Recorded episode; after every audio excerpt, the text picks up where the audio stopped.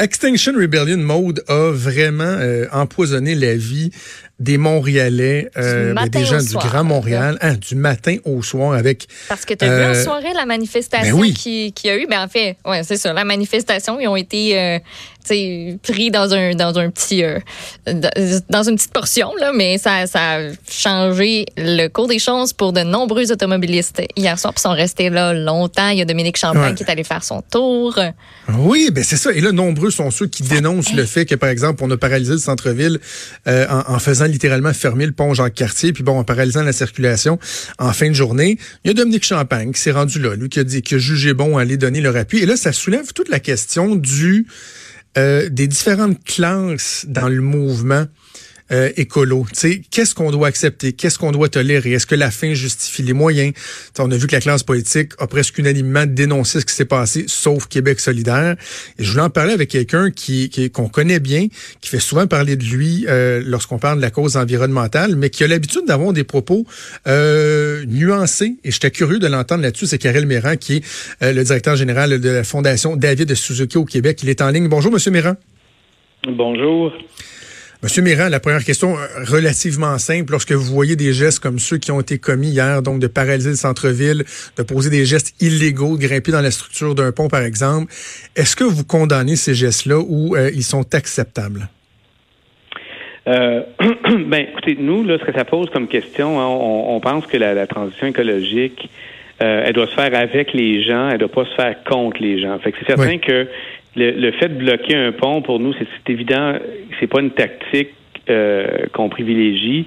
Euh, ceci dit, on, euh, Extinction Rébellion, j'en suis pas membre moi-même, puis je suis pas au courant, je suis pas dans le secret des dieux de leur planification euh, des choses, mais ce sont des citoyens, des citoyennes, des gens ordinaires qui étaient pas souvent, souvent qui n'étaient pas des militants écologistes, qui ont décidé de poser des gestes de désobéissance civile parce qu'ils considèrent que les institutions répondent pas assez vite. Ça fait 30 ans qu'on parle de changement climatique puis qu'on tourne en rond. Fait que ça, pour moi, c'est quelque chose que je peux comprendre que des individus posent des gestes de désobéissance civile, puis ensuite de face face aux conséquences de ces gestes-là. Euh, euh, mais c'est évident pour nous que c'est une chose de, euh, par exemple, aller faire un sit-in devant le bureau du premier ministre.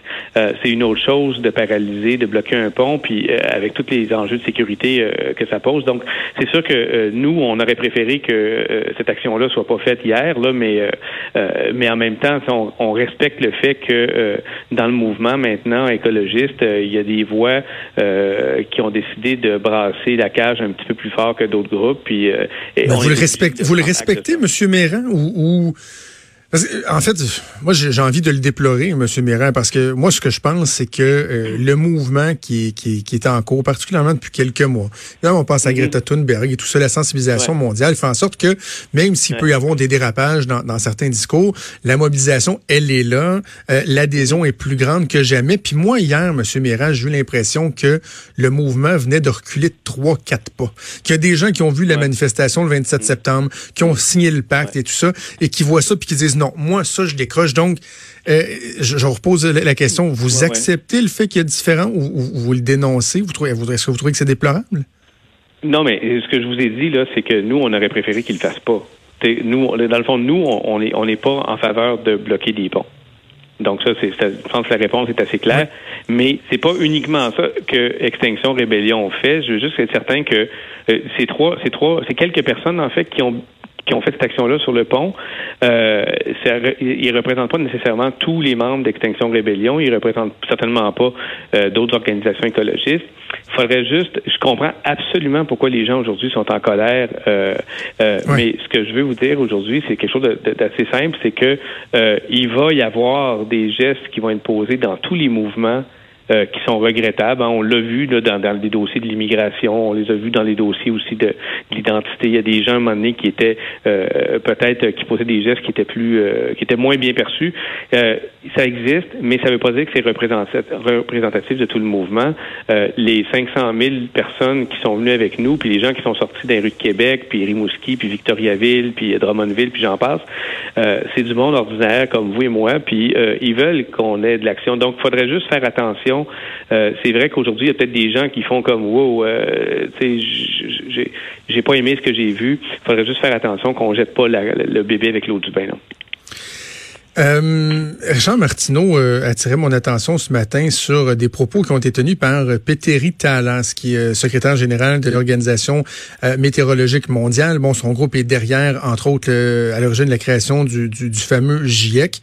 Certains le qualifient du météorologue en chef de la planète. Et lui, dans une entrevue dans un hebdomadaire finlandais, a dit récemment que le, aujourd'hui, le scepticisme climatique est moins important par rapport au fait que la menace réelle, elle vient de la partie adverse qui prédit la fin du monde. Lui dénonce, dans le fond, un alarmisme qui est, euh, à certains égards, exagéré. Puis quand on dit ça, on, dit, on c'est mm. pas de, de, de nier la réalité des changements climatiques, mais ce fatalisme-là, l'alarmisme, le, discours à l'effet que dans, dans 10 ans, on, ça va être l'extinction de masse et tout ça, est-ce que vous mm-hmm. trouvez qu'il est juste ou on a tendance à, à, à peser un peu trop fort? Euh, ben, ça dépend toujours c'est quoi. Tu sais, si vous me dites dans dix ans tout le monde va être mort, je vais dire non, c'est c'est pas fondé scientifiquement. Donc euh, donc ça c'est une chose. Si on dit par contre euh, que euh, si on change pas radicalement nos façons de faire là, avec les énergies fossiles, on est en train de plonger dans dans, dans le vide d'une certaine façon. Mm-hmm. Là à ce moment-là c'est c'est c'est fondé en science. Donc faut faire attention parce que des fois oui on va prendre une personne qui va avoir dit quelque chose de très alarmiste, on va monter ça en épingle en se disant mais ça n'a pas de bon sens. Puis des fois, effectivement, c'est pas fondé scientifiquement.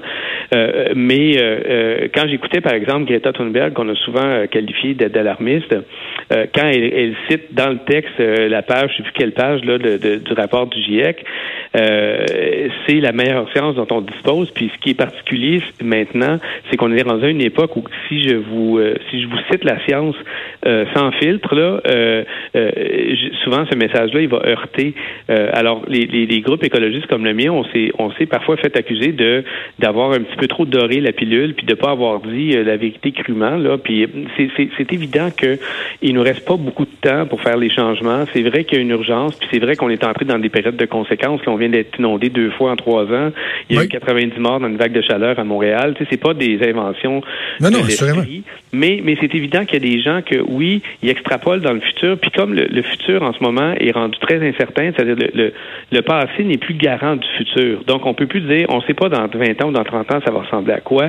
Et évidemment, il y a des gens qui viennent euh, combler les vides, puis qui des fois vont euh, peut-être, euh, je ne veux pas dire exagérer la, la, menace, parce que la menace, elle est, elle est tellement grave que c'est difficile de l'exagérer. C'est ça, mais, mais, mais, Monsieur Méran, je, je, je, vous sens, je vous sens prudent, puis je, je comprends parce que vous voulez pas affaiblir votre message sur l'urgence d'agir, mais en même temps, je, pense qu'on est capable, c'est ça, de reconnaître ensemble que des fois, il faut juste faire attention à pas aller trop loin. Puis je me souviens, il y a quelques semaines, j'ai écrit une chronique, puis bon, vous, vous m'avez écrit en privé, puis on a convenu de, de se parler puis d'échanger. sais C'est juste que quand moi, par exemple, euh, j'entends des gens dire que faut plus faire d'enfants. Euh, Benoît Dutrisac a eu en, entrevue il y a quelques semaines une, jeune femme qui disait moi là, je, ne peux pas faire d'enfants, je peux pas m'autoriser ça, ou de dire euh, faut plus prendre l'avion, quoi que ce soit. Et, je, suis fatigué avec ce, ce, ce discours-là, mais je trouve ça engendre un décrochage. Et là, Mhm. on vient éloigner les gens de la cause en, exagérant un peu, sans nier l'importance de, on s'entend, mais que des fois, il y, a, un, décrochage qui s'opère. Mhm. Je comprends, je, peux comprendre ça tout à fait, mais quand les gens disent ça, ils disent ça personnellement. Une jeune femme qui dit je veux pas avoir d'enfant, c'est pas à moi de lui dire tu devrais en avoir ou tu devrais pas en avoir. Si elle est inquiète elle veut pas en, avoir d'enfant, je suis obligé de respecter ça. Moi, ça me fait de la peine. si ma fille m'arrive et elle dit je veux pas faire d'enfant, je vais me faire beaucoup de peine. Je vais essayer de la convaincre qu'il faut pas perdre espoir. Quand, quand euh, David Suzuki, quand sa fille a eu euh, est tombée enceinte, euh, Severn, sa, fille la plus âgée, est née. Et, David Suzuki a dit Est-ce que tu réalises dans quel monde tu es en train de mettre un enfant au monde? Et sa réponse a été de toute beauté. Sa réponse a été de dire euh, euh, elle a dit en anglais, Dad, this is my commitment to the future. C'est mon engagement vers le futur. Parce que quand tu as des enfants, tu veux tout faire pour assurer leur, leur bien-être. Et donc, je pense que euh, ça, c'est ça, c'est des gens qui disent je veux plus prendre l'avion. Ben, parfait, s'ils veulent plus prendre l'avion, c'est leur choix personnel. Euh, le, il, euh, ça serait une erreur, je pense, de monter en épingle des choix personnels que des gens font, puis dire euh, le mouvement euh, se radicalise ou des choses comme ça, parce que il, de tout temps, il y a eu des gens qui ont pensé toutes sortes de choses, puis c'est correct. Mais comme on arrive dans une, une époque où les gens ressentent l'urgence un peu plus fort, ben on entend ces voix-là un petit peu plus fortes. Puis notre travail, nous, les écologistes, c'est beaucoup de dire aux gens, bon, écoutez, un, rassurez-vous, si on prend les bonnes décisions, parce qu'en ce moment, c'est nous qui causons la catastrophe, donc la bonne nouvelle, c'est que si c'est nous qui causons le problème, on peut le régler. Mmh on prend les bonnes décisions, on peut éviter ces choses-là. Donc, on n'est pas devant une fatalité. Si on est capable de canaliser cette, euh, je vais dire, je vais le dire un gros mot, mais cette détresse-là, parce que des fois, on sent de la détresse chez les gens, vers quelque chose de positif, on peut arriver à quelque chose. Puis, euh, oui, ça devient plus difficile parce que les gens, en ce moment, il y en a qui vivent l'anxiété, il y en a qui veulent euh, poser des gestes d'éclat, il y a des gens qui perdent patience. Hein, vous savez, c'est partout dans le monde, en ce moment, que les gens perdent patience envers les institutions. Puis, ça commence à arriver dans le mouvement écologiste, puis le travail de gens comme moi, c'est d'essayer de faire en sorte que euh, l'élastique casse pas entre nos institutions puis, euh, puis les, militants ou les citoyens. Sylvain Guilbeault disait dans, dans un entretien qu'il accordait au, collègue Antoine Robitaille que euh, c'était faux d'affirmer qu'il n'y a rien qui se fait dans nos dans nos sociétés. Euh, êtes-vous d'accord avec ça? Est-ce est qu'on peut trouver qu'il s'en fait bon pas suffisamment, que le rythme est pas est pas assez euh, rapide, mais que de dire comme par exemple Expansion Rebellion l'a dit qu'il se passe rien, ou de reprocher le fait que c'est rien passé depuis le 27 septembre alors que ça fait 12 jours dans le fond qu'il y a eu la marche. On se demande qu'est-ce qui aurait dû se passer dans les 12 derniers jours pour qu'il soit satisfait. non, mais c'est vrai. Je me pose, euh, je me pose, euh, je me pose la question moi aussi. Je me dis qu'est-ce qu'on aurait pu faire en 12 jours, sachant que c'est un gouvernement, c'est comme le Titanic, là, ça bouge pas vite. Là. Quand quelqu'un pointe l'iceberg, ça se peut que qu'on soit pas capable de bouger à temps. Euh, mais c'est un peu comme euh, euh, si les Canadiens cette année ils ont une bonne saison mais ils font pas les séries, il y a des gens qui vont dire c'est rien passé. Parce qu'à la fin, si tu fais pas les séries, tu ou si t'as pas gagné la Coupe Stanley ou si t'as pas gagné, les gens disent ben l'objectif est pas atteint. Nous, l'objectif, c'est d'éviter la crise climatique. C'est évident qu'en ce moment, euh, à travers le monde, les gouvernements ne sont pas du tout, du tout rendus là au minimum qui devrait être fait. Et donc, c'est clair qu'il y a des gens qui disent il se passe rien. C'est pas vrai qu'il se passe rien, mais ce qui se passe se passe pas à une vitesse puis à une échelle qui nous permettrait de régler le problème. Parce que au bout du compte, là, c'est pas juste de donner l'impression de bouger qu'on veut, c'est régler le problème.